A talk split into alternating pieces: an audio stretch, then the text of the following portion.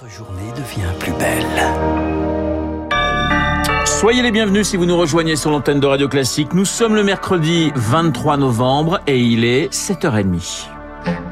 La matinale de Radio Classique avec Renaud Blanc. Et l'essentiel présenté par Charles Bonner. Bonjour Charles. Bonjour Renaud, bonjour à tous. À la une ce matin, la violence qui s'installe à Mayotte. Un archipel à feu et à sang, l'horreur, la barbarie, la terreur rythment le quotidien de ce département, le plus pauvre de France, éloigné de la métropole dans l'océan Indien, au bord de la guerre civile. Selon les élus, le ministre de l'Intérieur envoie une dizaine de policiers du RAID pour contenir cette spirale à Naïo. Des agressions à la machette contre des bus scolaires, des habitants violentés, parfois même mutilés, comme samedi lorsqu'un jeune homme a vu ses deux mains coupées et des automobilistes poignardés.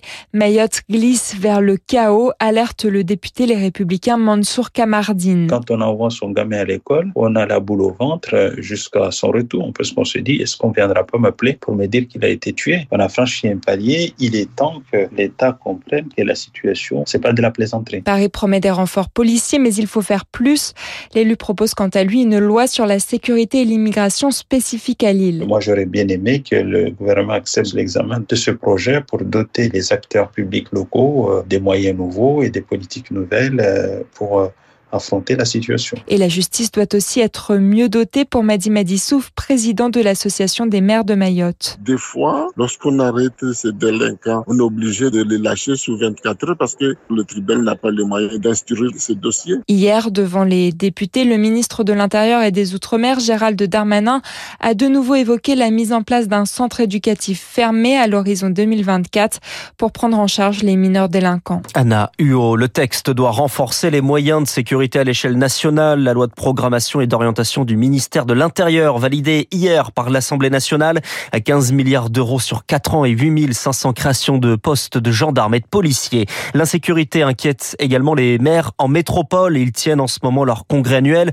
Emmanuel Macron va se rendre au salon des maires aujourd'hui. Une déambulation de plusieurs heures sans discours avant de recevoir un millier d'élus ce soir à l'Elysée. Des élus soucieux également pour leurs finances en pleine crise de l'énergie. Et cette inflation, cette inflation qui pèse aussi sur les ménages et surtout sur les ménages les plus pauvres. Il y a l'énergie bien sûr, mais aussi l'alimentaire, plus 12% en octobre sur un an. Les bénéficiaires des associations sont donc de plus en plus nombreux et de plus en plus pauvres. Les Restos du Cœur ont entamé leur campagne de dons, encore plus indispensable cette année selon Muriel Dapp, responsable des Restos du Cœur à Agnières dans les Hauts-de-Seine. Avec l'augmentation des charges de, de l'électricité, etc., on a un appel d'air énorme. On a de plus en plus de familles monoparentales. On a les Ukrainiens qui viennent d'arriver. On a aussi les travailleurs pauvres qui arrivent beaucoup. Les gens replongent. Les, gens qu'on voyait plus, qui étaient contents d'avoir quitté les restos, de plus avoir besoin de nous, qui faisaient des petits boulots, mais qui se disaient je peux m'en sortir. Là, ils peuvent plus ils peuvent plus. C'est vraiment, il faut choisir entre la nourriture et, et avoir chaud et, et, habiller les enfants plus chaudement, etc. Une remontée de terrain recueillie par Azaïs Perronin. Ces deux dernières années, les aides et les baisses d'impôts ont pourtant compensé l'effet de la hausse des prix, mais ils ont surtout profité aux plus aisés, selon une étude publiée hier par l'INSEE. Ce devait être un simple contrôle de la comptabilité, mais un agent du fisc est mort dans le Pas-de-Calais lundi. Tué à coup de couteau par un brocanteur qui s'est suicidé dans la foulée. Une autre agente présente n'est pas blessée, mais en état de choc. Une enquête est ouverte pour séquestration et assassinat. La préméditation est donc privilégiée. À midi aujourd'hui, un hommage se tiendra dans tous les centres des impôts du pays.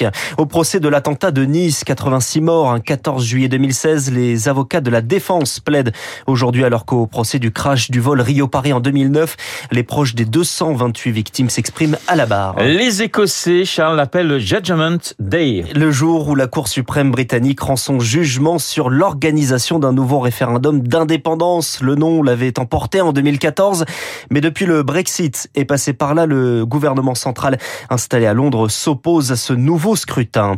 La Turquie veut se passer du feu vert américain et russe et prévoit d'intervenir en Syrie sur le terrain, envoyer bientôt les canons et les chars. L'offensive militaire pour le moment par les airs lancée en mai est accélérée par un attentat dans le cœur d'Istanbul il y a dix jours attribué aux Kurdes présents dans le nord de la Syrie.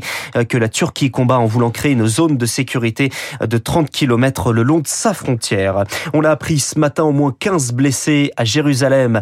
Les autorités évoquent deux attaques à la bombe dans la capitale israélienne. Vous écoutez Radio Classique, il est 7h34, c'est le jour de la grande finale pour un concours d'éloquence un peu particulier. Qu'il peut être difficile de s'exprimer en public quand on est atteint de bégaiement. Cela concerne 1% des Français dont les relations personnelles et professionnelles sont troublées. L'association Parole Bégaiement organise un concours d'éloquence dont la finale se tient ce soir au théâtre Bobino à Paris.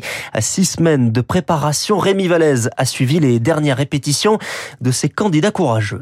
La vie est faite de plusieurs sens. Les bras grands ouverts, le dos droit, Alima balaye la salle de ses grosses lunettes rondes. C'est parti pour 7 minutes de répétition. Laissez-vous guider pour voir où cela vous-même. Face à elle, dans l'assistance, un autre candidat, une orthophoniste, mais aussi son coach et ses précieux conseils. Prends 3-4 bonnes secondes, tu vas pouvoir avoir un peu plus d'impact. À 29 ans, pour Alima, ce concours d'éloquence, c'est un peu son Everest à elle. Je suis euh, très euh, stressée d'être sur une scène en fait. Je ne suis pas en eux pour savoir ce qu'ils pensent de moi. Je me dis si je peux le faire devant 800 personnes, je peux le faire devant une boulangère. Depuis l'enfance, la jeune femme assure ne pas avoir souffert de son trouble dans sa vie sociale. Côté professionnel, en revanche. Jusqu'à mes 28 ans, j'ai choisi un parcours professionnel fait pour que je n'ai pas besoin de parler en fait. J'avais euh, postulé pour l'emploi aide-soignante, une cadre de santé qui m'a joint par téléphone et elle m'a dit qu'elle ne me voit pas exercer ce métier chez elle. Grâce au concours d'éloquence et à une confiance en elle retrouvée, Alima a repris ses études d'infirmière, le métier de ses rêves. Et dès qu'elle enfile sa blouse blanche, elle ne bégait presque plus. Le très beau reportage de Rémi Vallès. Tiens, petite question, petite devinette, mon cher Charles. Quel révolutionnaire français était bègue Camille Desmoulins? Oh là là, mais quelle culture ce garçon Je viens de lui souffler la réponse il y a environ 25 secondes. La suite du journal. Et puis les Bleus à la hauteur de leur statut vainqueur hier pour leur premier match au mondial de football au Qatar grâce à Adrien Rabiot, Kylian Mbappé et surtout Olivier Giroud qui avec deux buts égale le record de Thierry Henry en sélection. Le point nord de la soirée c'est la blessure de Lucas Hernandez. Le latéral est forfait pour le reste de la compétition aujourd'hui. Entré en liste de l'Allemagne contre le Japon, de l'Espagne contre le Costa Rica et de la Belgique contre le Canada. Aujourd'hui également jour férié déclaré en Arabie Saoudite après l'exploit de l'équipe nationale contre l'Argentine hier soir avec une victoire de buts à 1. Et l'entraîneur est français. Et l'entraîneur est français, Hervé Bah, Girard. Voilà. Tout à fait. Les Français brillent. Les au mondial. Français brillent au mondial et on va continuer de briller. Question cinéma avec Samuel Blumenfeld. Dans un instant, nous sommes mercredi, c'est le 7e art bien sûr. Samuel dans deux petites minutes. À tout de suite.